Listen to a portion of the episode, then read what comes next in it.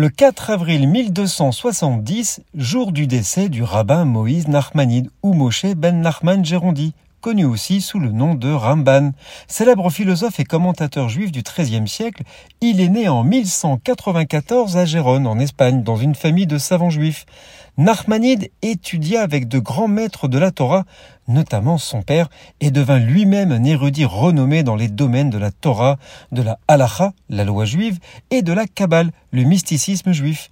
En 1263, Nachmanide fut convoqué devant le roi Ferdinand III d'Espagne et le pape Clément IV pour débattre de la foi juive avec le célèbre théologien chrétien Pablo Cristiani, lui aussi un juif pieux converti comme Nicolas Delin sous Saint-Louis. S'ensuivit le débat connu sous le nom de Disputation de Barcelone organisé dans le but de convertir les Juifs au christianisme. Mais Narmanide s'en sortit triomphalement et remporta le débat, ce qui lui valut la reconnaissance et le respect de nombreux Juifs en Espagne et ailleurs. Après la disputation, il quitta l'Espagne et voyagea en Palestine où il s'établit à Akko et y enseigna la Torah. Il mourut le 4 avril 1270. Sa contribution au judaïsme est considérable et ses commentaires sur la Torah sont encore étudiés et appréciés de nos jours. Nous sommes le 4 avril.